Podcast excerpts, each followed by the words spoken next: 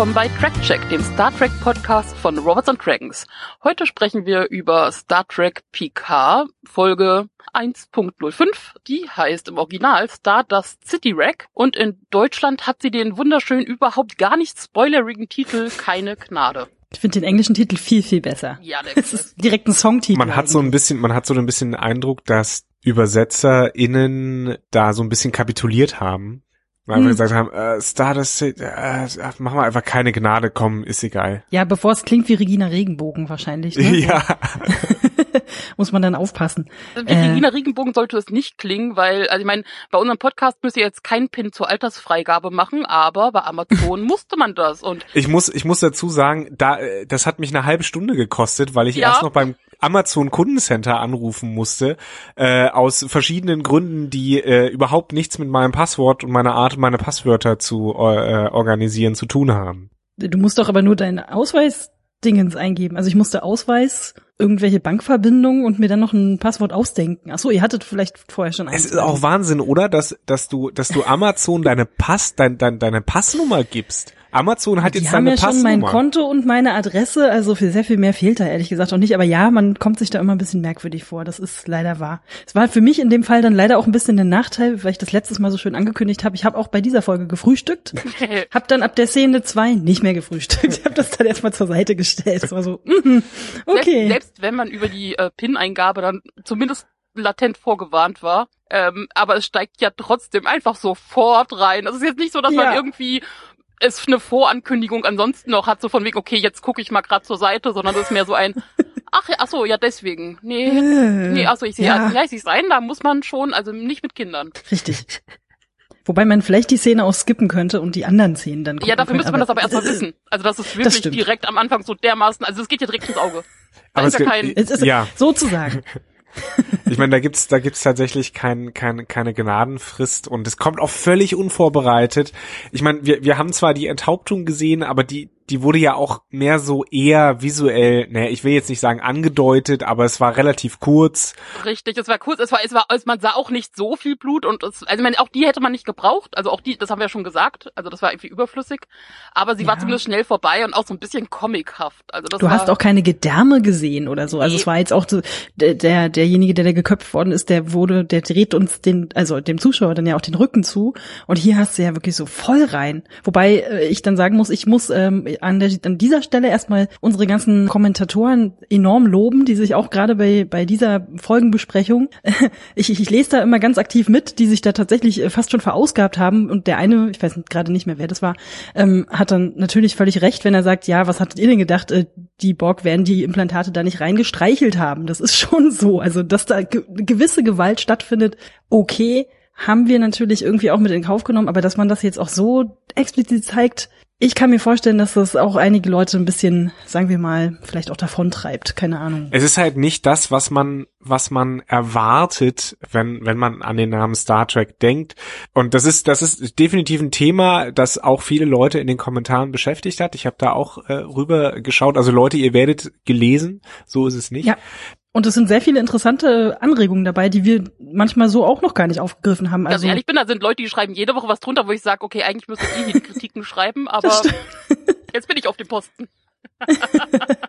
naja, man kann nicht überall Experte sein. Diese Frage, ist das noch Star Trek? Fragezeichen, so ganz grob gesagt, die taucht ja auch äh, in den Kommentaren auf. Das beschäftigt euch. Das beschäftigt aber auch uns. Wollen wir nachher noch ein paar Minuten äh, dieser Frage widmen? Ja. ja. Aber Auf jeden ganz, Fall. So ganz generell jetzt erstmal nur zur Gewalt noch angeknüpft.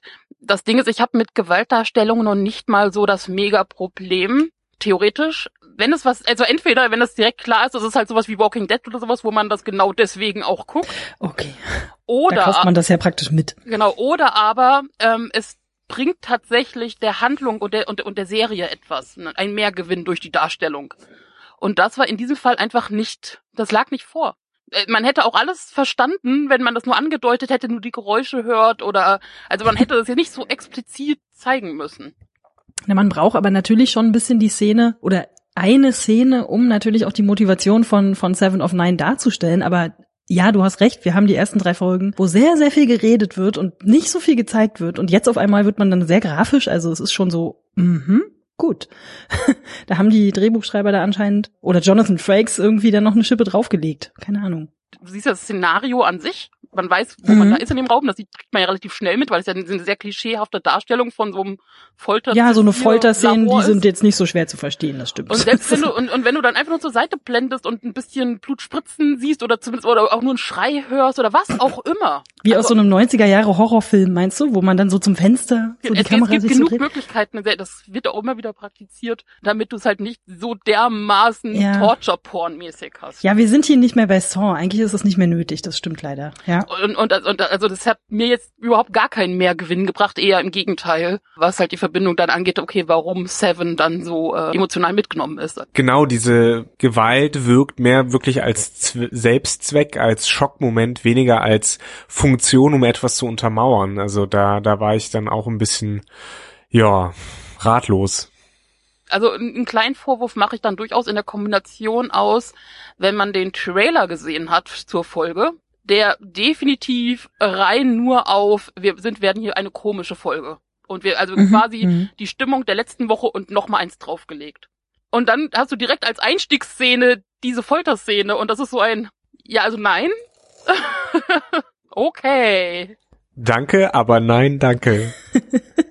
Ja, also kurz zu unserer Struktur, die wir uns äh, gedacht haben, das sagen wir euch diesmal vorher und wir gucken mal, wie weit wir uns dran halten können, weil äh, auch beim Kritikschreiben schon ist es mir ein bisschen schwerer gefallen, weil es ja diese Woche sehr viel hüpft und viele Leute involviert sind. Da muss ich sagen, da war die letzte Woche natürlich einfach angenehmer, wo man hauptsächlich einfach nur auf dem Wüstenplaneten rumgedümpelt ist. ja, aber da auf dem Seziertisch das arme Opfer, das, das ist eigentlich ein alter Bekannter. Und ich weiß gar nicht, wie der im Deutschen ausgesprochen wird. Ich glaube, der heißt Ichep. Ikep oder Ikep. so. So ein bisschen Ichep. ägyptisch. Im, im, im, Im, Englischen sagen sie irgendwie so Ichep quasi, habe ich jetzt häufiger gehört, aber. Nennen wir ihn doch Günther. also Günther. er kommt eh nicht lange vor. Ja, äh, also in Voyager kam er lange vor. Da hat er tatsächlich ja, eine stimmt. große Rolle. Dann erklär doch mal, woher, woher man ihn dann kennt. Aber da war ich einfach nur irritiert, weil ich kenne den alten, da also kennen Con halt, hm. Conventions, äh, den alten Darsteller von, also den damaligen Darsteller von iChap. Ähm, und das war definitiv nicht der, der da lag. Nee, genau wie Bruce Maddox auch nicht vom gleichen genau. Schauspieler gespielt wird. Leider. Wobei sich, glaube ich, Maddox und der äh, alte Maddox-Schauspieler Brian Beecher, nee, irgendwie sowas. Ähm, du hast das ja recherchiert, Nele. Ja, du, ähm, weiß, kann ich, weiß ich, kann mir nicht alles merken. wenigstens sehen die beiden, finde ich, sich so ein bisschen Total, ähnlich. Da, bei dem habe ich nicht, bei dem habe ich auch überlegt, ob er es ist, aber äh, mm -hmm. nein. Also so, so ähnlich man sich halt mit diesem Vollbart äh, sehen kann, aber. Und ich fand, der sah ein bisschen aus wie Antonio Banderas in ein bisschen abgehalftert, aber also der der heute grau gewordene Antonio Banderas, aber na gut. Also Antonio Banderas in heute, nicht in äh, Zorro-Zeiten. Richtig, genau. Ja. Googelt mal ein paar Bilder, dann werdet ihr sehen, dass ich recht habe. Aber wir wollten erstmal über Ichep reden, Ichep. oder wie der heißt. Ichep. Günther. Günther. Günther. Also Günther. Der Typ ohne Auge. Ja, Günther, Günther ist ja auch, also Günther war, also die Schnellversion. Wer, wer mehr wissen möchte, guckt einfach Voyager. Äh, Günther wurde quasi äh, speziell dafür gezüchtet, damit aufgezogen. Der trägt quasi eine Art Virus in sich, der äh, Borg schädlich ist. Und er wurde absichtlich dann schon als Kind, Jugendlich hatten sie mehrere von diesem einen Familienkreis, Volk, äh, quasi in einem, mhm. äh, von, dem, äh, von dem Borg assimilieren lassen, damit man quasi dann mit diesem Virus die Borg schädigt. Und die Voyager trifft halt auf diesen Borgwürfel und trifft vor allem Seven dann, äh, befreit quasi diese Kinder dann und entborgt, sie werden entborgt und Seven nimmt sich ihre an. das Wort entborgt ganz toll. Ja, wie wir entkorken oder genau. Pluck. Ja. Auf jeden Fall übernimmt Seven dann quasi diese Ex-Borg-Kinder so ein bisschen als Pflegekinder, was sie ja hier auch nochmal sagt. Also sie sagt ja dann am Ende so wegen, also es tut mir leid, mein Kind. Und und wie wir auch lernen, also gerade deswegen, weil halt äh, dieser Ichab auch schon wirklich sehr jung äh, zum Borg gemacht wurde, ähm, sind diese Teile, die er hat, besonders wertvoll und besonders toll und nicht ausentwickelte Technik ist wertvoller als modernere Technik. Mhm, okay. Oder jung eingepflanzt ist einfach mal besser kaufen. als warum auch, also man weiß nicht, warum sie besser ist, aber sie ist besser, wertvoller. Weil sie sich wahrscheinlich eher kalibriert hat auf diesen Körper, naja, ist ja auch egal. Ja, aber dann macht es keinen Sinn, dass du es aus dem Körper rausnimmst. Dann brauchst du den Körper ja dazu, damit es was bringt. Genau. Hauptsache, Hauptsache Bejazzle hat ihre, hat ihre Borg-Implantate. Ich habe mich schon sehr drauf gefreut auf diesen Also wir einen Namen aussprechen und dann Bejazel. Bejazel. Erinnert ihr euch auch ein bisschen an Jezebel? Den, Ja. Die, ist das, die heißt doch nicht zufällig so. Bejazel. Bejazel. Bejazel. Obwohl ich die cool fand. Äh, das ist, das, die, also, da muss ich sagen, die ging mir ein bisschen zu sehr Richtung äh, Commodore O oder hier bitte Ja. generische böse F F Frau äh, Frauenrolle einsetzen. Ähm, optisch hat sie mich ein bisschen sehr an Troy erinnert. Ja, auf sie jeden einfach ein Fall. ähnlicher Ich, Typ ich ist. war auch so. total, total irritiert, als ich sie das erste Mal gesehen habe. So, Also sie wirklich auch wie so eine, wie so eine gut alles andere gut erinnert mich überhaupt gealterte Schwester von Diana Troy. Nee, natürlich nicht, vom Charakter überhaupt nicht. Aber also, äh, ja, es wird ja so ein bisschen auch angedeutet, dass sie ja vielleicht irgendwie tatsächlich auch irgendwie sowas wie eine Beziehung hatte mit, mit Seven of Nine oder so. Wir wissen es nicht so Das finde ich fast ein genau. bisschen schade, dass das so dermaßen offen gelassen wurde. Also ja klar, Ja, es wird ich mega auch. angehört, aber jetzt will ich wissen, was war da. Sprecht es aus, das ist wichtig. Ich meine, das dürfte in meiner Kritik relativ deutlich geworden sein, auch wenn ich die Folge insgesamt jetzt weder glorreich schlecht noch gut fand. Aber Seven, alter Verwalter. Na, dass die, Ja. dass äh, Jerry Ryan gut spielt, das wussten wir, glaube ich, aber vorher auch schon. Also ich weiß nicht, ob ihr damals diese komische Vox-Serie Boston Public gesehen habt. Da hat sie irgendwie eine Lehrerin gespielt und das war so muss kurz nach Voyager gewesen sein. Also da war sie halt auch noch, also die ist eh äh, sieht praktisch noch aus wie damals in den 90ern eigentlich und äh, da fand ich sie eigentlich auch schon echt sehr gut und sehr überzeugend. Aber was sie jetzt hier scheinbar für eine Backstory hat, also äh, Nele hat eine, eine Spin-off-Serie gefordert. Ja. Äh, Ich würde da sofort unterschreiben. Ich wäre da sofort dabei. Also ich brauche keine Seven of Nine Spin-off-Folge, aber eine Spin-off-Folge über oder eine Spin-off-Serie über die Fenris Ranger, die so, weiß ich nicht, im äh, gesetzlosen Weltraum jenseits der Föderation für Ordnung sorgen mit kleinen Schiffen und kleinen Crews und dann bär, bär, bär, pau, mehr so Wild-West-Zeug, wäre ich voll dabei. Also Sevens Charakterentwicklung ist ja mal der Wahnsinn. Also wenn du wirklich anfängst von, okay, dieser Brock, der gefunden wird und dann langsam wieder äh, quasi mehr zur, men zur menschlichen Seite überwechselt und auch wie er, das fand ich super, weil das war ja, das hat vielleicht insgesamt zwei, drei Minuten eingenommen, wirklich diese Szenen zwischendurch dann mit Picard oder auch was bei ihr zu sehen ist. Wo sie auch sagt, also dass es einfach immer ein Kampf ist und man, selbst Picard, der ja wirklich nur ganz kurz Borg war, ja, es bleibt was hängen und man muss immer wieder gegen Mhm. ankämpfen. Okay, auch in Voyager hat sich's entwickelt, aber da war sie ja wirklich immer noch sehr ja, sachlich. Und das ist ja definitiv nicht mehr. Also es ist ja wirklich super menschlich, wie sie rüberkommt. Frustriert, ja.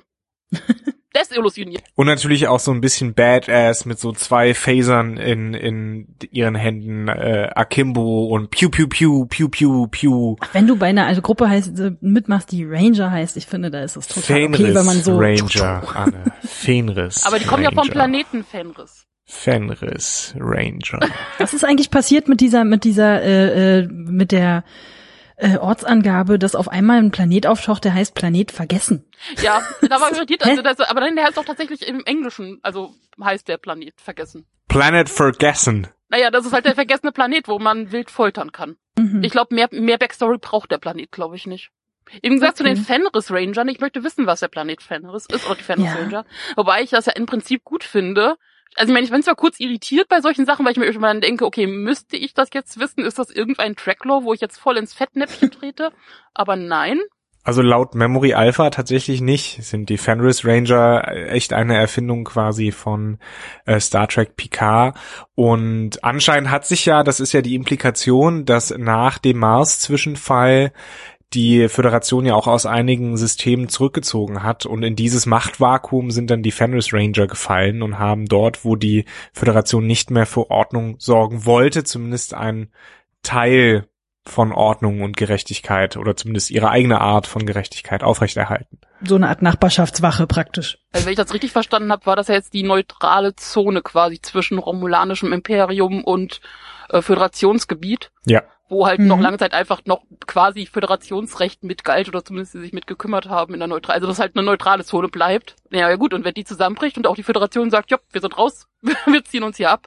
Ja gut. Aber wie passt, Tschüssi. wie passt denn dann da diese Bejazzle mit rein? Wir sind jetzt ein bisschen schnell über die drüber weggegangen, weil die ja irgendwie dann anscheinend doch eine wirklich wichtige Rolle, zumindest im Leben von Seven of Nine gespielt hat, dass sie da auch so einen Hass schürt und dann extra nochmal ankommt Nachdem sie vorher irgendwie Picard auch äh, versucht hat, weiß zu machen, vor wegen, nee, nee, alles gut, Ja, gut. komm mit, äh, Bejazel ist eine. setze mich ein als, als, äh, was war sie denn, als, naja, Lockvogel. Ja, sie hat die Gruppe so ein bisschen unterwandert, so habe ich Ja, das ja. vorhin verstanden. Ne? Also so ähnlich, eigentlich hatte sie so eine ähnliche Funktion wie Narek äh, für Sochi.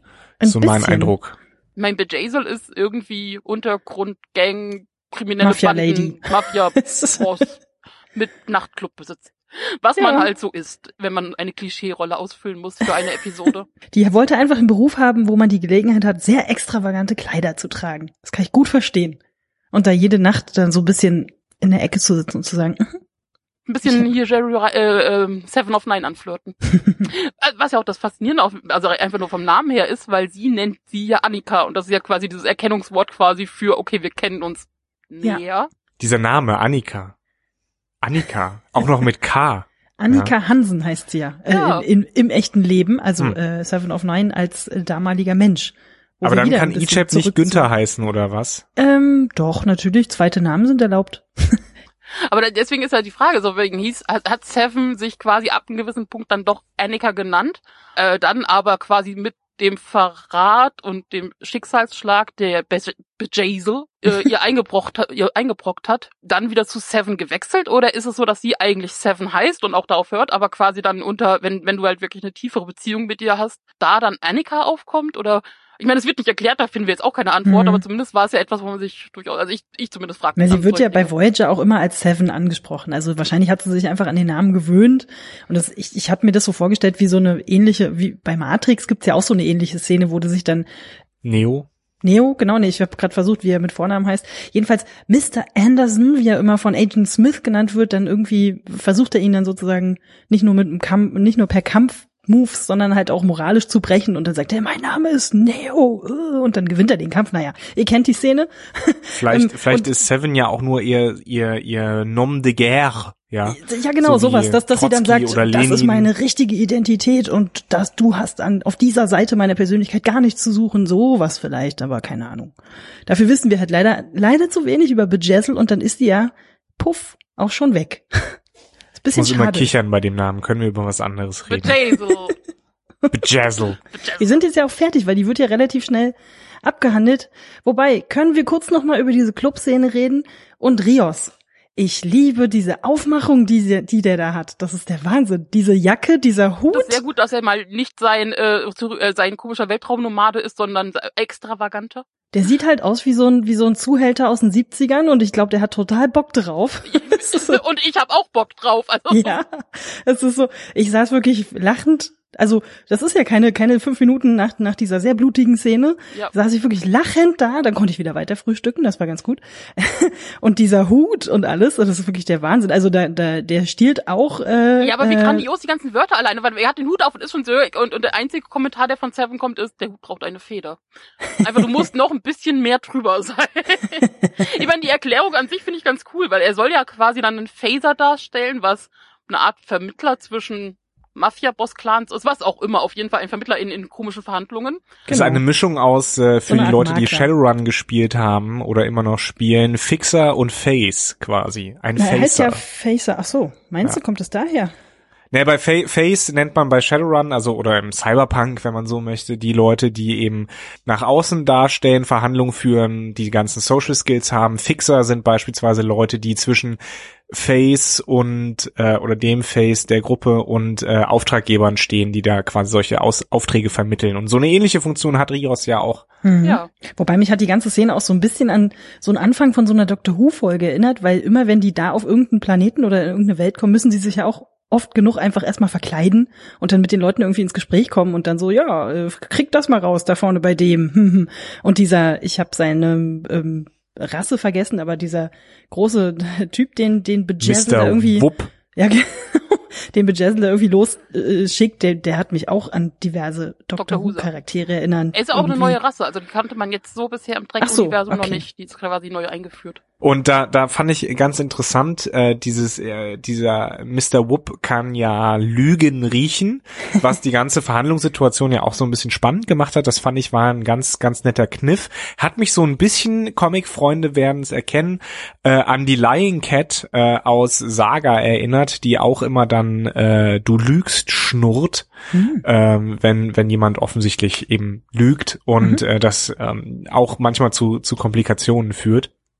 Haben sie natürlich also auch gut gelöst mit diesen Intercuts. Also ich mochte das. Es ist so eine ja, Tempo, ja, ja. Hat, eine Tempo-Idee, die wir jetzt so noch nicht gesehen haben, aber das fand ich irgendwie genau so mochte ich das, weil genau. so, das ist ja praktisch so eine Art Heist-Movie-Erzählung eigentlich.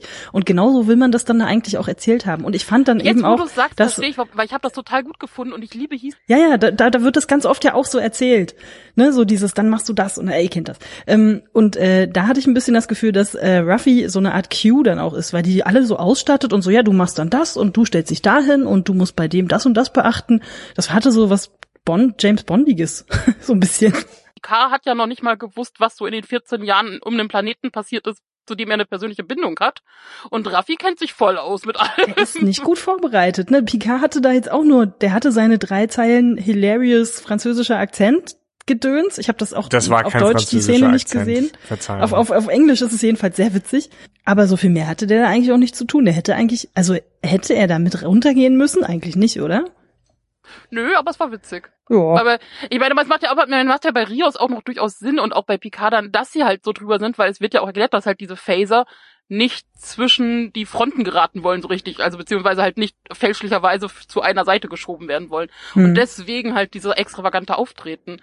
Und ähm, das fand ich an sich schon so schön und witzig, aber ich weiß auch nicht warum, aber wo es mich wirklich gerissen hat, war es dann bei dieser Szene, wo er sich einen Trink bestellt, übrigens in Quarks Bar. Ganz ja, wichtig. Fand ich schön, dass da noch kurz eine Anleihe draus gestrickt wird, die ähm, ja, nicht hätte sein müssen, aber ich mag sowas, so eine kleinen Ideen einfach. Total. Das ist sehr schön. Also ist irgendwie so eine Franchise-Bar oder so. Ja. Weil Ferengi sieht man nicht. Gar nicht, leider. Auf jeden nee. Fall bestellt er sich einen Drink und schiebt dann noch nach mit zwei Schirmchen. Und das war seine Charaktervorbereitung noch auf dem Schiff. So, ich habe jetzt diesen Hut, ich habe jetzt diese Feder, Vielleicht, er hat sich bestimmt auch noch eine Catchphrase ausgedacht und kam leider nicht dazu, die noch zu benutzen. Keine Ahnung. Ich, also er war so ein bisschen, ich habe es Reiseführer genannt, also weil auf der einen Seite natürlich da diese, also er ist quasi äh, das Gesicht der Facer, der sich halt da hinstellt und, und die Sache macht und auch wunderschön Schauspieler, so wie er diesen Moment darstellt, äh, wo diese Anti-Lügen-Riechdroge reinkickt. Die Drogen. Sag's doch einfach. Ja. Wo die Drogen reinkicken. Hart. und, er, und er wirklich so ein, Ah, lüge ich? Nein. Alles ist schön. ja. Aber ich muss, ich muss dazu sagen, ähm, also ich, ich finde so aus diesem, aus diesem lügenriechenden Alien hätten sie noch ein bisschen mehr machen können. Da mhm. hätten sie noch ein bisschen mehr rausholen können. Und auch, äh, der sonst ja immer so, ne, harte Schale, weicher Kerntypi Rios, der hätte durch die Drogen gerne auch noch so ein bisschen weiß ich nicht, so ein bisschen aufweichen können, vielleicht Meinst, irgendwas. Der hätte noch was aus seinem Privatleben erzählen Ja, ja, ja, da, also also ich ich finde auch das wurde nicht so richtig richtig genutzt, also insgesamt. Das ging sich, aber hm? dafür war auch kaum Zeit. Also ja. Bios war und ja das ist das ist mein Punkt. Das ist das ist mein Punkt. Diese diese Se diese Folge war extrem kurzweilig, die war extrem schnell vorbei. Was schön ist, was gut ist, was zeigt, dass dass sie äh, gut erzählen konnte. Aber ich hatte hier wirklich nicht zum ersten Mal bei dieser Serie das Gefühl, dass diese 45 Minuten mhm. ein Tick zu kurz sind. Also mhm. ich glaube, diese, diese Folge vor allen Dingen hätte gerne noch fünf oder zehn Minuten mehr Zeit gebrauchen können, äh, um entweder die Handlung ein bisschen weiter auszuschmücken oder vielleicht sogar ein, zwei wichtigere Sachen noch noch in den Vordergrund zu rücken. Also, also tatsächlich dann eher Charaktermomente mehr, also dass man Rios halt ja. mehr gibt als, weil mein Reiseführer wird nicht nur durch seine tatsächliche Rolle da quasi als Facer, sondern ja auch schon auf dem Raumschiff noch, wo er quasi in Kurzversion den Zuschauern, die das vielleicht nicht so ganz auf dem Schirm haben und aus welchen Gründen auch immer jetzt mit Picard angefangen haben. Und nicht, nicht in der Lage sind zu googeln seit letzter Folge. so, also die Informationen, die er da rausgibt, die waren jetzt nur wirklich nicht wahnsinnig nötig. Das stimmt, jetzt, jetzt habe ich gerade angefangen, mir vorzustellen, wie er dann vielleicht so an der Bar rumhängt und mit irgendwem dann so über seine Crew lästert, von wegen, ja, mein Gott, die sind irgendwie alle so, naja, gut, geht man halt mit, ne, gibt gut Geld.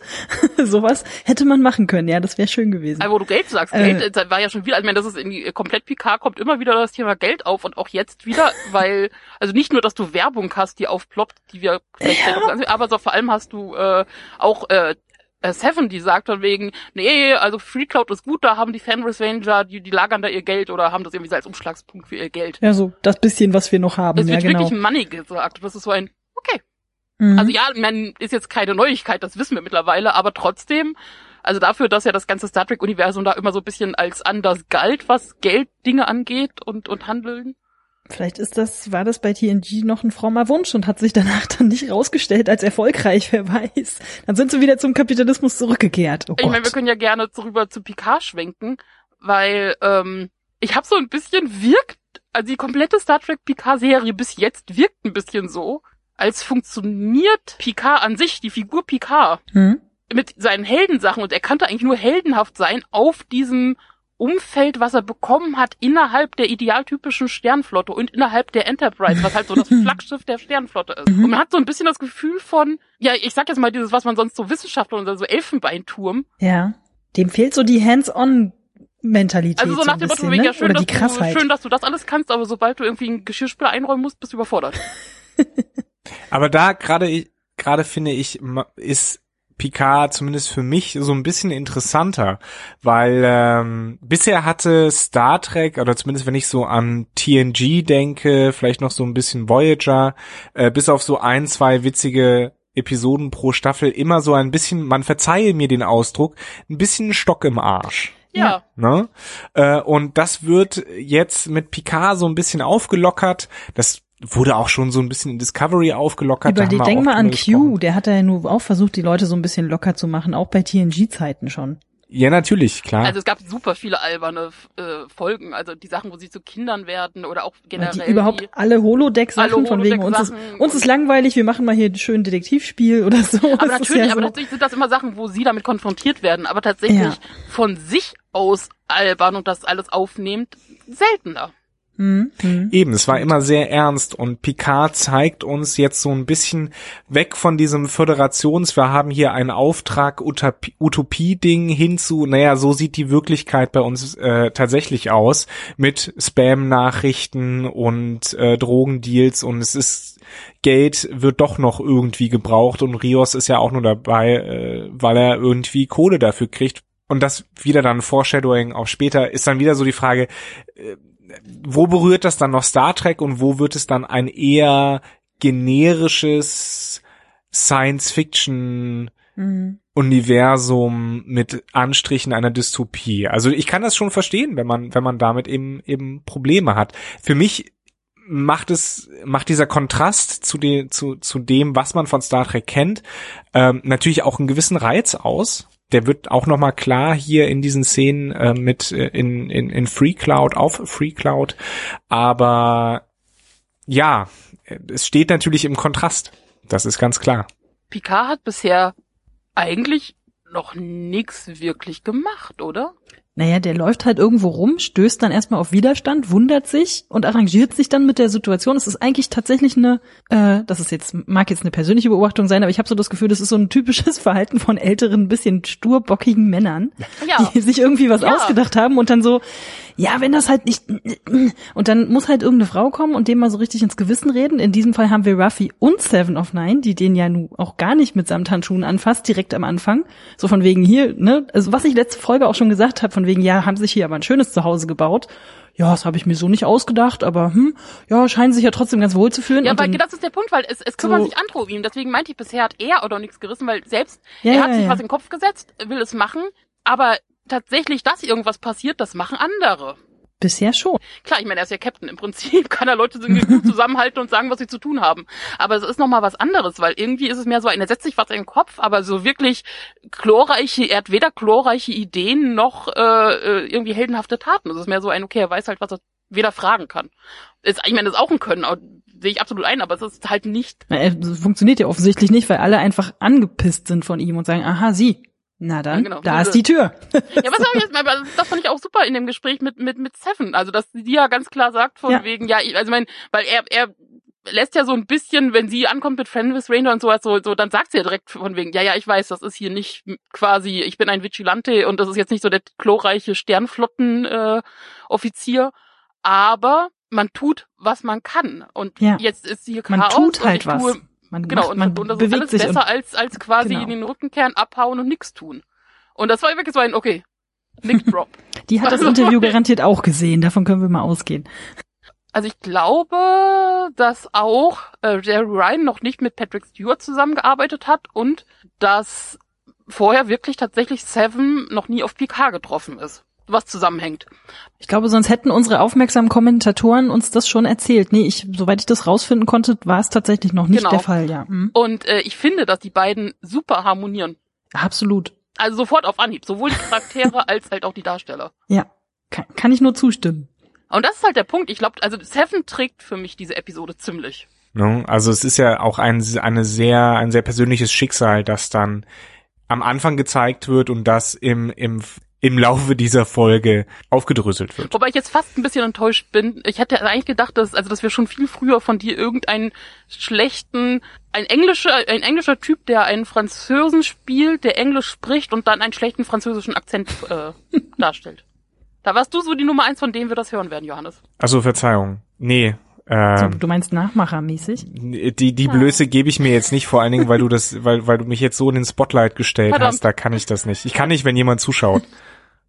Ich guck zur Seite.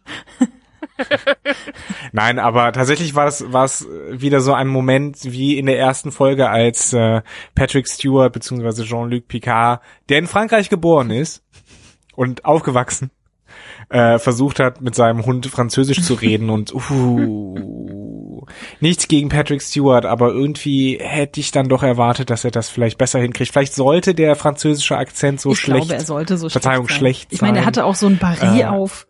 Das hat man jetzt nun, glaube ich, nicht in der Verkleidungskiste von, das ist so, das hast du jetzt nicht unbedingt dabei. Das würde jetzt nicht zu meiner Nee, Standardausstattung aber, aber man kann so einen Akzent auch, also der Akzent war mir zu zahm. Hm. Weißt du, man könnte auch äh, viel mehr mit dieser französischen Impetus reden. Ja, auch auf Englisch. Und das hat mir, das hat mir tatsächlich einfach so ein bisschen gefehlt. Auch ich fand Leider. das ganz Naja. witzig in der Folge, Vielleicht gibt's- vor allem mit der Es war, es war auf jeden Fall witzig, ja, aber dieser, dieser Akzent hat dann. Ja, vor allem, man hat auch, so ein also so ein wieder- bisschen, hat- ich konnte mir das so vorstellen, wie die am Set sind und irgendwie so alle Regieassistenten und so, vielleicht so ein, naja, vielleicht ein bisschen weniger und Jonathan Frakes, go Patrick! Mehr, mehr, noch dicker, noch, Noch. zeig mir noch mehr. Patrick, Nutz die Augenbla Augenklappe, Patrick, nutz die Augenklappe. sei die Augenklappe. It is disgusting. Du hast, also, äh, egal, egal wie man die Szene an sich findet, aber man merkt einfach, dass die echt einfach derbe Spaß hatten und, Die hatten Spaß, das merkt und das man, ja. überträgt sich. Also, Ja. klar ist es, ich, ansonsten wäre das, ich würde es irgendwie spontan in Discovery auftauchen oder sowas, fände ich das wahrscheinlich ziemlich kacke. Ja, aber durch die Kom Personenkombination und dass halt derer, deren Spaß wirklich rüberkommt, hatte ich auch Spaß. bei Das Discovery nehmen sie das, hätten sie das ja wahrscheinlich auch einfach wahnsinnig ernst genommen. Und das ist ja hier auch einfach die Aufgabe. Kurz äh, nochmal ein äh, Weiterschwung. Was ist eigentlich mit Elnor los? Ist der irgendwie Elnor ist spontan, spontan verdummt oder was? Also das war, sie hat mich in dieser Szene nur genervt. Naja, er kam ja anscheinend nicht von seinem Planeten weg die ganze Zeit und lernt jetzt neue Leute kennen und Dinge. Mm. Er hat halt auch nichts zu tun. Und auch das wieder ein Punkt, da hätten vielleicht fünf Minuten mehr in der, in der Folge ganz gut getan. Mhm. Gut, ich mag auch Elben. Also vielleicht hab, mag ich ihn deswegen. Ich weiß. Ich aber alleine mit dieser, mit seiner puren Anwesenheit und wie er zwischendurch lächelt, als er begreift, dass alle nur so tun, als wären sie irgendwas. Er muss aber erstmal nachfragen. Also es ist so ein Es bisschen so der, der, der kleine Bruder, den man irgendwie immer überall mit hinschleppen muss, weil Mama das gesagt hat. So kam der mir da so der ein aber bisschen tödlich vor. ist und, Schmer und Schwerter hat und damit umgehen kann. Aber in diesem Moment die überhaupt nicht nutzt, der steht da einfach nur rum. Also es war so, Der okay. muss ja auch in dem Moment nicht. Ich, Ja, es ist, es ist aber ein bisschen schade einfach, dass Elnor tatsächlich einfach nichts zu Ja. tun hat. Wirklich nichts zu tun hat. Er hätte genauso gut auf dem Schiff bleiben können. Bums. Aber das Fertig. fand ich auch eigentlich sehr witzig, weil genauso wie er im Prinzip ja immer noch so ein relativ weißes Blatt ist, äh, also abgesehen davon, dass er halt kämpfen kann und niedlich ist, aber de- dem, das gilt ja, das gilt ja anscheinend auch für sämtliche Werbeeinblendungen, weil er bekommt nichts, den kann man nicht lesen. Also das ist mir noch nicht aufgefallen. Es ist mir erst aufgefallen, als du das geschrieben hattest. Das fand ich auch sehr witzig. Na gut, er fragt ja auch Ja, er selber nach. auch. Das stimmt, das hatte ich. Genau. Er fragt ja, Ja, selber ja, das nach. ist richtig. Anne. Hast du diese Folge überhaupt Ja, gesehen? kurz, ich musste frühstücken. Es ging nicht anders.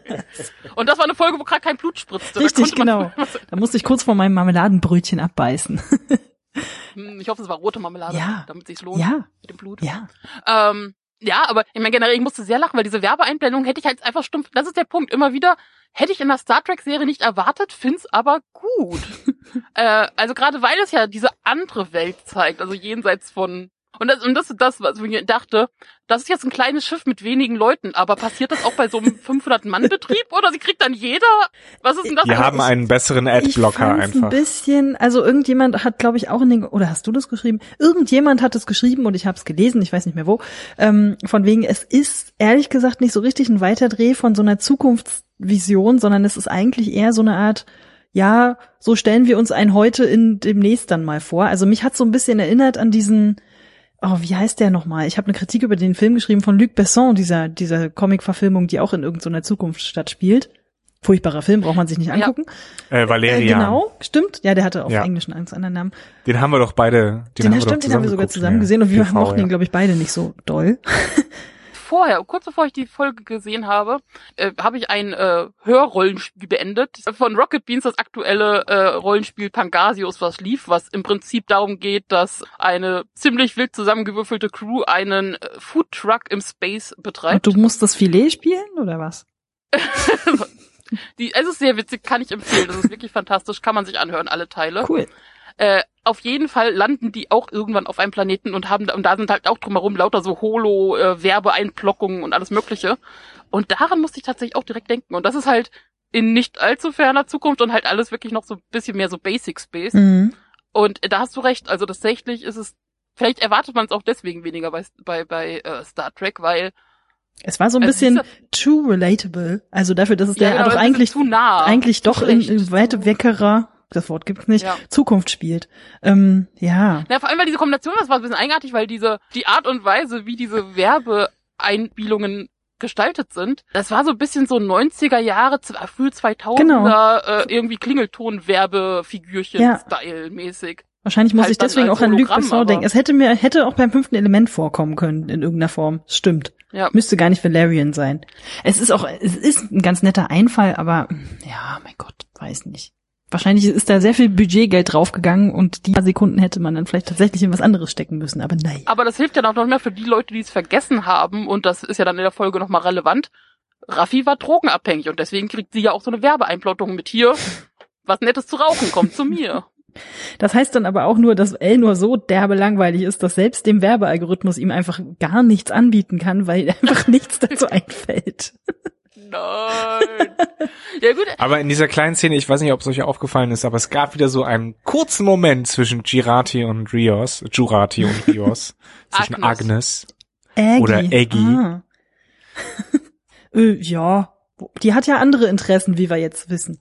Wie nennt man das? Ich glaube, ich schippe diese Relationship. ich weiß es nicht. I ship it too. äh, äh, wo wir gerade schon bei Beziehungskram sind, dass dieser Moment von Raffi zwischen ihrem Sohn, äh, von Raffi und ihrem Sohn, der, der stand für mich so, einfach so ein bisschen alleine Ja. da. Dieser Moment ja von vielen in den Kritik, äh, Kritiken und in den Kommentaren so beschrieben wurde, wie, ja, das war unnötig und überflüssig und bringt nicht mehr.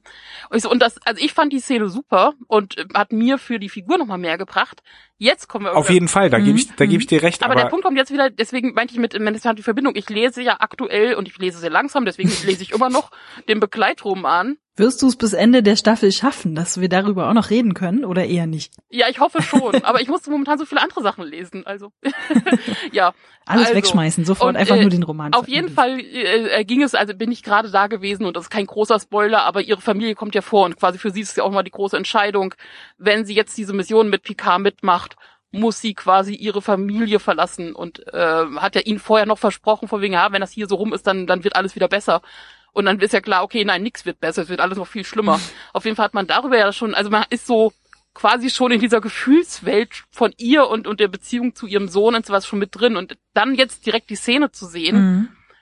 Also natürlich habe ich dann einen anderen Zugang dafür, als äh, wenn ich nur die Serie geguckt hätte. das kann ich, kann ich verstehen, aber trotzdem, sie steht einfach so, man sagt ja so schön, so wie bestellt und nicht abgeholt, ne? Also sie ist da und sie sagt auch was für den Charakter aus, aber irgendwie auch da wieder fünf Minuten mehr Zeit genommen, da die, die Auswirkungen kurz zu besprechen, äh, weil letztlich wir sehen wie das alles volle Kanne vor die Wand fährt, ja, und dann ist sie plötzlich im in ihrem äh, Raum auf dem auf dem Raumschiff in Aber ihrer genau Kabine. deswegen hat es mir gefallen, weil das, weil das so greifbar war. Ihr Sohn macht relativ deutlich zu verstehen, gibt relativ deutlich zu verstehen, so von wegen, nee, ich habe jetzt kein Interesse dran und ich glaube auch nicht, dass bei dir sich irgendwas geändert hat und ich habe jetzt äh, zu meinem jetzigen Zeitpunkt kein Interesse mehr daran, dass du dich hier irgendwie groß mit mir verbindest und sie schlägt ja da auch so auf im Sorte für komm, lass uns anknüpfen und so ein also erstens hast du mich gestalkt und zweitens Ja, es ist so ein bisschen, glaube ich, so ein typisches äh, ex-süchtigen Therapie, Wiederaufmachungs Familienaufstellungsverhalten. Das war ein sehr langes Wort. Ähm, Ja, und vor allem, vor allem in der Situation da jetzt, weil er, er gründet gerade eine eigene Familie, er wird demnächst Vater und das ist kein Moment. nee, der hat doch schon gegründet, also das ist doch Ja, sein ja, also- zweites Kind, oder? Zweites weiß ich jetzt gar nicht, Hm. aber auf jeden Fall, egal, hat Kinder. und gerade wenn du kleine Kinder hast, Neugeborene, dann möchtest du nicht irgendwie deine drogenabhängige Mutter, die deine Kindheit äh, ziemlich zur Hölle gemacht hat, jetzt nicht in der Nähe von deiner Ja. Familie wissen. Und äh, das macht er relativ deutlich, aber ohne grausam ihr gegenüber zu sein. Und auch als dann äh, quasi seine Frau ja auftaucht, ist das ja alles wirklich sehr gesittet. Also schon klar, okay, hier ist kein Rankommen, aber es läuft gesittet ab. Und das ist, und ich fand sie super gespielt. Also die Härte, die dahinter ist und ihre Enttäuschung, aber auch dieses, okay, was hast du eigentlich erwartet? Klar, du kannst es probieren. Und das ist ja mit der Grund, wir haben ja die ganze Zeit gehofft und gedacht, Ruffy wird schon mit an Bord bleiben und das ist jetzt quasi Mhm. die Begründung. Also ja, sie hat sonst nirgends mehr was, wo sie hin soll. da hat sie sich aber, glaube ich, auch nicht so wahnsinnig schlau angestellt, weil so sie hat sich ja offensichtlich auch nicht angekündigt, sondern spaziert da einfach rein. So, da hätte Nö. ich ehrlich gesagt irgendjemanden und ich hätte gerade zehn andere Sachen um die Ohren. Ich glaube, ich hätte da jeden weggeschickt. Also das ist so ein bisschen, ja, schöner Versuch, aber nee. Ich überlege nur die ganze Zeit, ob das wirklich, also natürlich aus logistischen Gründen mu- musste es schon in dieser Folge passieren, aber es passt natürlich, da muss ich, glaube ich, den Kritikern schon recht geben, nicht, also nicht zum Tempo der Folge und vielleicht auch nicht unbedingt an diese Stelle. Also, ich weiß nicht. Ist so ein bisschen, klar, wir haben noch ganz viele andere Charaktere, die dann einfach Sachen äh, oder, oder wichtige Beziehungen verlieren und, und äh, ja, einfach über Verluste hinwegkommen müssen und so, aber irgendwie hat mich nicht so mitgezogen tatsächlich. Ja, weil es auch so ein bisschen, ich will nicht sagen, aus dem heiteren Himmel kommt. Es wurde in dieser Folge schon so ein bisschen angedeutet und wir wissen ja auch, dass sie nur nach, dass sie mit einem bestimmten Plan nach Free Cloud gegangen ist, Ruffy, Ja. aber Stimmt, sie hätte vorher mal so einen ja, halben Satz über, ja, ich hm. werde dann meinen Sohn besuchen, mein Sohn, mein Sohn oder sowas vielleicht sagen können. Oder irgendwas sowas. Wir wussten bis zu Genau. dem Zeitpunkt ja nicht, dass sie ja, überhaupt eine das Familie hat. tatsächlich schon geholfen. Hat ja, hat ja gefühlt niemand eine Familie bei Nur Star Trek. Angestellte, die die, die Chateaus fegen. ja. Wollen wir über Jurati reden? Überraschung, es ist nicht so, wie es scheint. Hey. Ja, sie ist eine kleine Verräterin. Das hätte, glaube ich, niemand. Verräterin erwartet. ist jetzt relativ. Also das Ja. weiß man ja jetzt so genau auch noch nicht. Stille Wasser sind tief. Vielleicht ist sie auch eine Kampfnonne. Also egal was es ist, also ich brauche da schon mehr Erklärung, weil, also selbst wenn das, was sie gesehen hat, ganz furchtbar ist, aber wieso muss sie dann Maddox umbringen? Also sie liebt ihn ja anscheinend wirklich. Fand ich übrigens eine sehr, sehr schöne Szene hier mit diesem Mit diesem Instagram-Video, irgendwie ja. Besser ist, wenn ja. man sich die einzelnen Das ist, das, das, das denke ich mir auch immer so. Ein Replikator ist ja schön und gut, aber kann er wirklich selbstgebackenes Brot oder so? Nein, Dass sie gar also- keine Vorstellung Kuchen von der Vokabel ersetzen? backen Also, hat, fand ich ja schon so ein bisschen, ja, nein, man zündet den Teig nicht an. Frag nicht so blöd. Das ist doch kein Wissen, was man in 300 Jahren vergessen hat. Also entschuldige mal. Ja, das ist eine lange Zeit. Wir wissen heute auch nicht mehr, wie man Kupfer Doch. sticht. Ich habe hier drei Straßen weiter ist hier so eine Kupferwerkstatt oder wie das heißt. Dingens. Ach. Ich habe schon das Wort vergessen. Ja, nee, aber ähm, mich hat eigentlich mehr gestört, dass man immer dieses Hologramm sehr praktischerweise abschalten und wegschicken kann. okay, da ist gerade ein medizinischer Notfall und jemand anders dreht durch. Wieso lässt er sich einfach wegschicken und wieso ploppt er nicht zeitgleich dann woanders auf und sagt, äh, übrigens hier, Leute, ähm, geht mal gucken, bitte. ge- ja, genau, wieso gehen da nicht Hm. irgendwelche Monitore Ja, an? Ich meine, äh, selbst in den 80er Jahre Krankenhausserien funktioniert das, wenn irgendwie jemandem da in irgendeinem Plot, der, weiß ich nicht, der Sauerstoff abgedreht wird oder so. Das ist irgendwie, sonst wäre es kein Notfallhologramm, sonst wäre es ein Ich stehe daneben und kommentiere Hologramm.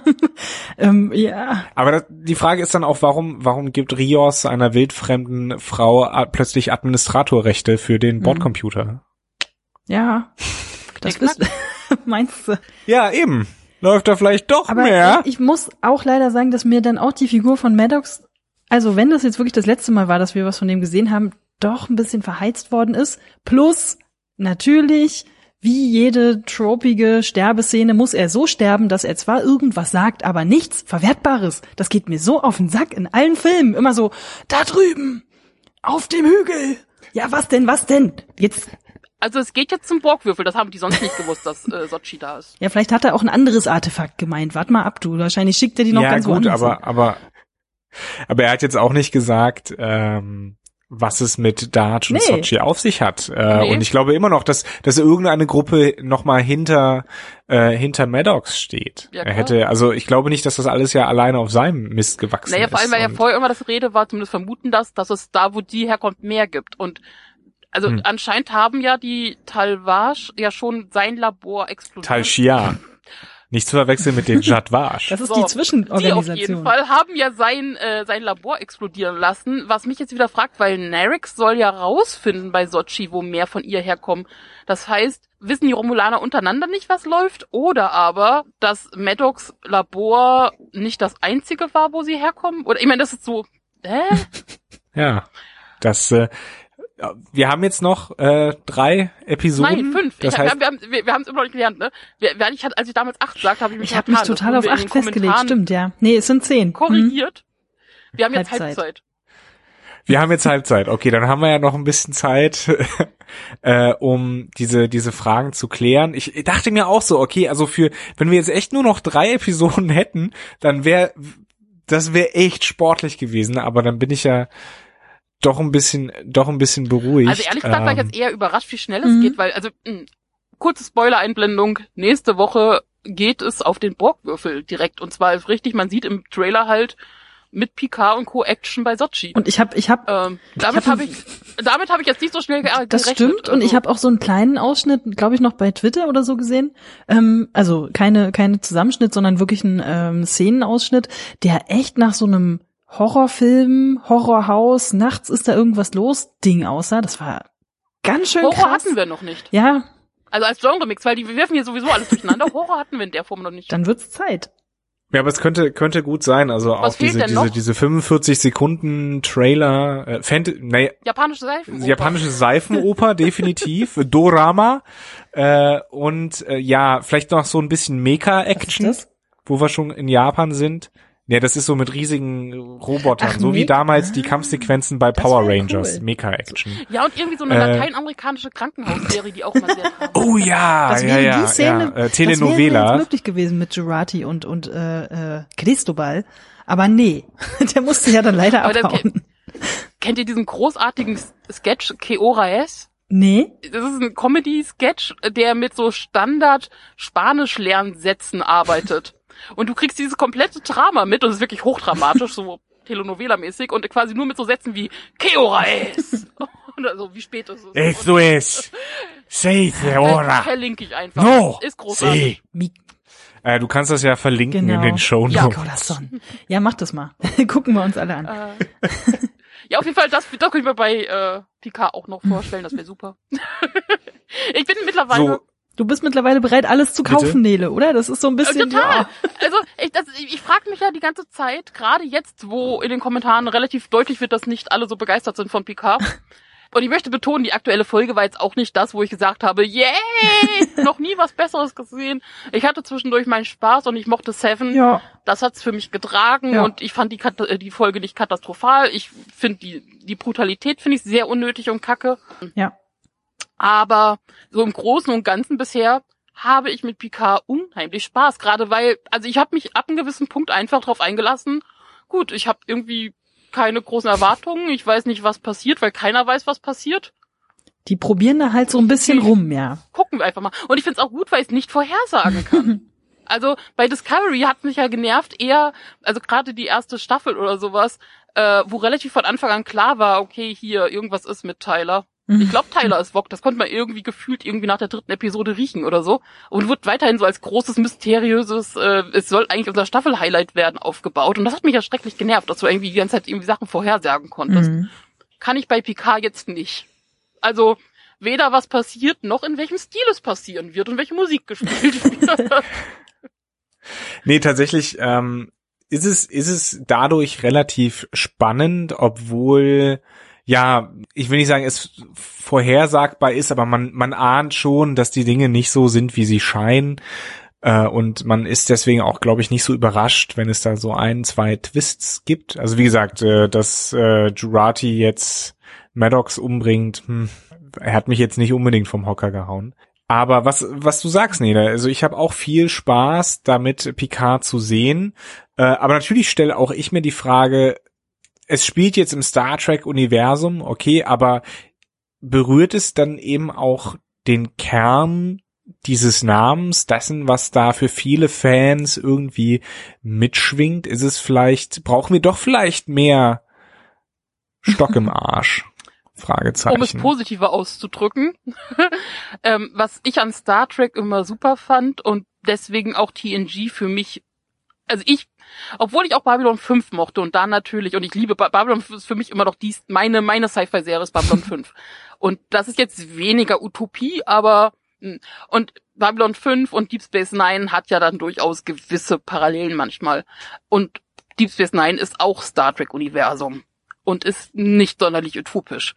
Ähm, aber deswegen, und was ich immer im Kopf habe, ist mehr halt wirklich Enterprise-Sachen, Next Generation, wirklich so dieses, es ist schon sehr clean, also sowohl wie die Enterprise an sich aussieht, aber auch als, als die Ideale, die dahinter stehen und, und von der besseren Zukunft. Und du hast diesen super tollen Captain und seine super tolle Crew, die irgendwie alle ganz großartig sind und moralisch äh, okay und ja, wenn man das erhofft und erwartet hat, und das habe ich selber auch ein bisschen, ich hatte ein bisschen wirklich quasi Utopie Star Trek erwartet, aber man wurde ja dann schon so ein bisschen vorbereitet, dass es vielleicht nicht ganz so ist, weil ja äh, das auch Patrick Stewart in Interviews recht deutlich vorher gemacht hat. Ähm, so dass es also so die Föderation ist nicht mehr das, was wir kennen und alles ist viel düsterer und ist halt mehr an unsere Zeit angepasst und das hat er relativ deutlich gemacht da war ich jetzt auch zwischendurch nicht ganz so begeistert drüber, weil ich mir halt, wie gesagt, eher dieses utopische, cleane gewünscht hätte, so als Gegenpart zu diesen ganzen anderen düsteren Folterserien, die es halt so gibt. Und auch als Gegenpart zu Discovery quasi oder ergänzen, dass man sagen kann, hier, die Star Trek können wir auch noch, weil zum Beispiel, das ist der Punkt, es funktioniert ja. Wir sehen ja Orville und das funktioniert bei Orville fantastisch. Mhm ohne dass Orwell, ja klar, es ist auch Comedy und ist auch albern, aber Orwell kann, transportiert gerade in der zweiten Staffel fantastisch die Ideale und auch fantastisch das, was im Prinzip so das alte Star Trek ausmacht. Aber das ist ja auch eine Kritik, die man quasi an Orwell bringen könnte, wenn man wollen würde, weil, also an sich ist sie sehr großartig, aber sie ist halt auch sehr, ja, eben 90er Jahre Star Trek mäßig. Also im Prinzip ein bisschen eher veraltet. Genau, mein, mein Argument wäre halt, ähm, dass es in diesem Format, das man von The Next Generation und Deep Space Nine und Voyager kennt, wo wir also nur in Ansätzen eine sich über die Staffeln spannenden Handlungsbogen haben, ähm, und es viel eher um ne, das Dilemma der Woche geht sozusagen oder der Planet der Woche, dass das für die Art und Weise, wie heute eben Serien gemacht werden, nicht mehr unbedingt geeignet ist. Also ich glaube, da das funktioniert halt so nicht nicht ganz. Wir haben gesehen, dass naja, es bei, bei Doctor Who wird's auch so gemacht und da funktioniert's eigentlich auch. Ja, aber Doctor Who hat, also glaube ich, eine andere. Ich so nicht komplett Nein, aber ich würde sagen, dass Doctor Who da eine andere Ausgangslage hat äh, einfach von von seinem Universum, das es kreiert hat. Ich sagen, das, Weil, das ne, funktioniert halt auch viel mit Magie quasi. Also das, ja, ja, timey wimey halt wibbly wobbly sag ich dann nur. Ja, also, das ähm, stimmt, ja, ne, das ist das ist natürlich die Voraussetzung, da ist halt viel, ja, geht halt, weil ist halt so. das stimmt ja, schon. Und Star Trek, halt um Star Trek ist ja doch halten. schreibt ja das Science in der Science Fiction dann doch relativ groß und die Ratio mhm. ähm, und und ja, ich meine, wir hatten, wir hatten das ja in den ersten Staffeln so von Discovery, äh, in den ersten Folgen der ersten und der zweiten Staffel von Discovery. Sagen, wir hatten so in den ersten Staffeln, Moment, wir haben doch erst. Sorry, ja, ja. äh, nein, wir hatten in den ersten Folgen der ersten und zweiten Staffel von Discovery hatten wir ja Anklänge daran und da haben wir ja auch gesagt, das finden wir eigentlich ganz gut. Aber natürlich war klar, dass es nicht so mit den Figuren, die angelegt sind, äh, wie sie angelegt sind, dass das nicht ganz so gut klappt. Wie gesagt, ich, ich mag durchaus Utopie-Sachen, aber mein Kritik Die alle auf Discovery rumhacken, ja. Nein, okay. das ist der Punkt, weil ich finde Discovery gar nicht. Also deswegen finde ich Discovery gar nicht schlecht. Und ich habe ja auch bei Discovery, ich, mittlerweile mag ich einige Charaktere und zwischendurch haben sie schöne Folgen. Mhm. Äh, bei, bei Discovery an sich störte mich aber eher, dass es in sich nicht konsistent war. Und das war ja eher das, ja. das mhm. Storytelling und die Art und Weise, wie sie was rüberbringen. Ähm, das war ja eher unser Hauptkritikpunkt, die wir bei Discovery hatten. Wir konnten ja durchaus damit leben, dass es eine andere Art von Star Trek-Serie im Star Trek-Universum ist, aber. Klar, das war halt ja. nicht konsistent erzählt, ja, ja, das ist richtig. Und das ist ja bisher bei Picard durchaus der Fall. Also ist es zwar sowohl leichter wie auch brutaler, wie auch ich finde gerade keine Worte für was das ist. Aber ist, ist, ist okay. Aber es baut in sich aufeinander auf und bisher, also es sagen viele Leute, es hätte so viele Logiklöcher, aber bisher, also mir, mich haben bisher die Logiklöcher nicht sonderlich angesprungen. Naja, ich, also ich glaube, was die Leute mit Logiklöcher meinen, wenn man sich mal anguckt, was sie als Beispiele nehmen, ist, dass manche Sachen nicht durchdacht sind. Das war auch bei Discovery der Fall, aber da war es in vielen Dingen, weil sie mehr Wert auf Schauwerte gesetzt haben als auf logische Konsistenz, war es halt viel offensichtlicher. Bei Picard sind es halt tatsächlich eher so Sachen im Hintergrund, die Charaktere, ihre Motivationen und ähm, die Art und Weise, wie eben Dinge passieren, sind in Picard definitiv wasserdichter, sag ja, ich mal. Allein weil, also das ist halt auch nochmal der Unterschied zu Discovery, dass hier bei Picard es wird einfach bisher alles über die Charaktere getragen. Also ähm, ja. auch so, wie sie angelegt sind. Und es macht auch ja durchaus Sinn, dass man zusammen mit Picard, den man kennt, eine Reise macht zu wie funktioniert er jetzt in diesen Umgebungen? Weil er hat sich geändert und für ihn ist auch eine Welt zusammengebrochen und es hat ja Gründe gehabt, warum er sich so dermaßen zurückgezogen hat. Ist so ein bisschen eine Fish out of water genau. Geschichte. Und die, und die ganze Welt hat sich ja tatsächlich, also sie hat sich ja tatsächlich geändert. Die Föderation ist hat sich zurückgezogen. Die Sternflotte hat sich stark zurückgebaut aus diversen Gründen. Ähm, und das wird für mich bisher alles hinreichend erklärt. Und wir sind ja so ein bisschen auf der Reise, um halt mehr rauszufinden und auch, ja, sowohl was steckt mehr dahinter, als auch, äh, wo geht das mit Picard noch hin? Gut, nicht mehr sehr viel lange, weil wir wissen, er wird sterben, aber well. Und was auch dazu kommt, weil wir haben ja, also wenn wir jetzt mal einfach darüber überlegt, wie es jetzt, weil es wird ja auf jeden Fall eine zweite geben und vielleicht auch noch eine dritte Staffel wo das noch hingeht, weil, also wir warten ja noch auf einige Leute. Also ich meine, wir haben ja auch noch keinen Riker gesehen. Und das ist die Frage, ist das ein Rückblick, den wir sehen werden, oder treffen die ihn jetzt tatsächlich irgendwie nochmal? Also geht das für wo, wo, wo, wo wohnt Riker eigentlich? Vielleicht wohnt er ja gar nicht auf der Erde, aber. Vielleicht waren das auch nur Set-Fotos. Oh nein. Die wir gesehen haben. Nein. Ähm, also, ja, die, die Frage stelle ich mir auch. Ich denke, ich denke, dass Nee, keine Ahnung. Ich hatte ja eigentlich damit gerechnet, dass wir die, dass wir Riker und Troy schon in der dritten ja. Folge sehen. Ja. Da habe ich mich aber anscheinend verschätzt. Also wenn so ein bisschen ist, also was ich mir halt auch vorstellen kann, ist, dass sie halt diese ganze Sochi-Geschichte im Prinzip jetzt innerhalb dieser Staffel durchaus zum gewissen, ich sag mal Ende oder zumindest so, dass sich das alles gut erschließt bringen. Und, und dass sie dann auf Riker treffen, der dann Ja, oder beziehungsweise dass die zweite sitzt. Staffel da so ein bisschen ist, dass quasi Picard sieht, okay, ich muss hier noch ein bisschen aufräumen. Mhm. Also ich kann jetzt nicht einfach so gehen. Also sind noch Sachen, die durchaus auch wegen mir offen geblieben sind. Und also ich meine, mein, so, so innerlich hatte ich so kurz den Traum, dass er quasi seine alte Gang zusammenruft. Also LaForge gibt's ja noch und Worf und Dings und dass sie halt also also die machen so ein bisschen so eine kleine private. Na, wir müssen doch jetzt aber auch erstmal ein paar Folgen lang die Leute äh, miteinander agieren lassen, die wir jetzt halt auch kennen, weil bis jetzt ist fast jede Folge ein neuer Charakter dazugekommen. Äh, die meisten davon haben Picard erstmal angeschnauzt. Äh, das kannst du jetzt nicht jede Folge bringen. Das ist irgendwie so ein bisschen, das wäre dann auch ein bisschen Wäre vielleicht ganz witzig, aber es ist irgendwie auch nicht wahnsinnig zielführend. Also die können für mich jetzt erstmal ein bisschen weiter zusammen operieren und mal versuchen, wie sie da eine funktionierende Crew irgendwie bilden. Also zu äh, meinem aktuellen Zeitpunkt ist meine Wunsch zweite Staffel, dass sowohl die Leute, die wir jetzt neu kennengelernt haben, plus die alte Enterprise Crew zusammen mit Picard so ein bisschen ein, sich quasi den Fenris Rangern anschließen. Dann brauchen die aber wirklich einen guten Adblocker, wenn die dann noch mal vorbeifahren an dem. Das wird sonst wirklich voll. Gut. Ja, ich habe jetzt gar nicht so viel dazu zu meinen zu meinen Erwartungen gesagt, weil ich da eigentlich bei Nele sehr bin, hm. auf jeden Fall.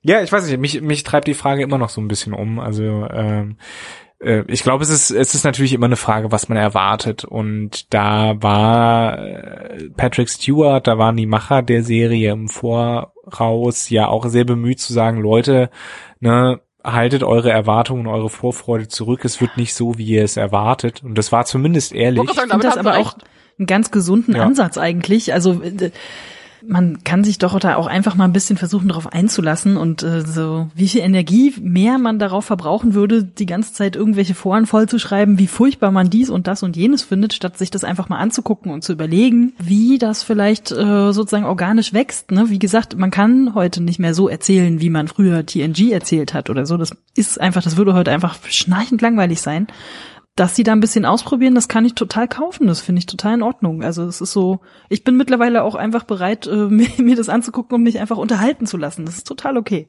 Und wenn es dann kleine, ja, so kleine Anleihen gibt, äh, äh, dann freue ich mich einfach darüber, weil es einfach ganz offensichtlich einfach auch Fans und Nerds sind. Äh, klar, äh, ne, Jonathan Frakes sowieso, die da kleine Sachen einbauen, die nicht wahnsinnig wichtig sind manchmal. Also so wie zum Beispiel diese kleine Melodie, diese Flötenmelodie, die wir da am Anfang haben.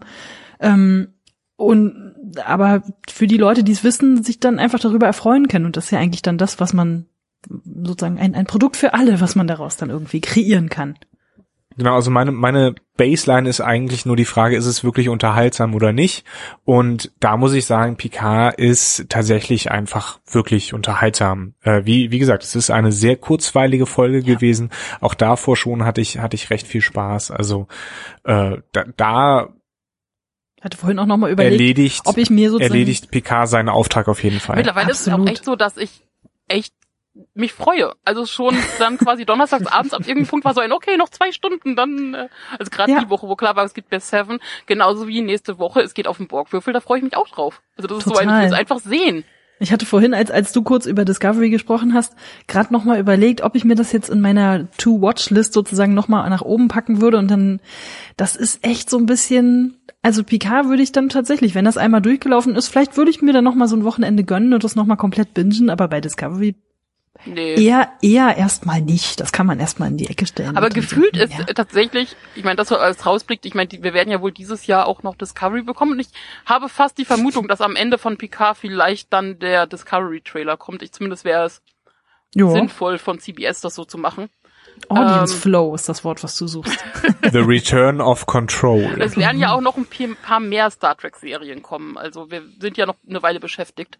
Mhm. Ähm, aber tatsächlich, ich weiß nicht warum, aber sowohl vom Gefühl als auch von dem drüber nachdenken, was in Discovery eigentlich alles passiert ist, das ist schon so weit weg. Also wahrscheinlich muss ich, ja. bevor es dann weitergeht, tatsächlich zumindest nochmal einen Schnelldurchlauf oder Best-of machen oder sowas. Um da wieder Die drei wichtigsten Folgen so ungefähr.